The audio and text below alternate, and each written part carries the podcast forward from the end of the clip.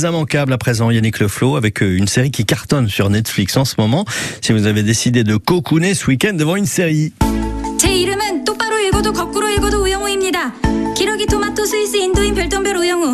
Tout le monde se souvient de Squid Game. La Corée est toujours à l'honneur en ce mois de septembre avec Extraordinary Attorney Woo, une série à savourer en ce moment, idéalement en VO sur Netflix.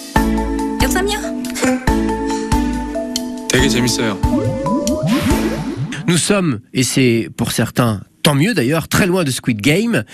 Il s'agit d'une série beaucoup plus positive. C'est l'histoire de Woo Young Woo, une jeune femme autiste et avocate.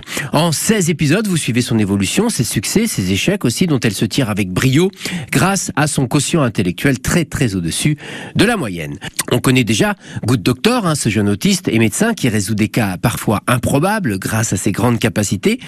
Nous sommes dans un registre similaire avec cette fois des affaires difficiles qui ne pourraient pas être résolues sans ce trouble neurologique qui est à la fois un atout dans la carrière de cette avocate, mais qui, comme c'est souvent le cas dans l'univers autistique, la plonge parfois dans des situations difficiles dans sa vie sociale. Cette vision de l'autisme a fait beaucoup de bruit en Corée, certaines familles considérant que son personnage n'était absolument pas crédible, peut-être. Mais nous sommes là dans une fiction coréenne en plus, où tout est parfois un petit peu surjoué et coloré. Mais malgré tout, cette série permet de, de comprendre les difficultés et les préjugés vécus par les personnes atteintes d'autisme, et cela sans jugement. Vous le succès de Extraordinary Attorney Woo sur Netflix est tel que la saison 2 vient d'être engagée, mais les fans déjà très très nombreux, il y a eu en septième semaine plus de 77 millions d'heures de visionnage, devront attendre 2024.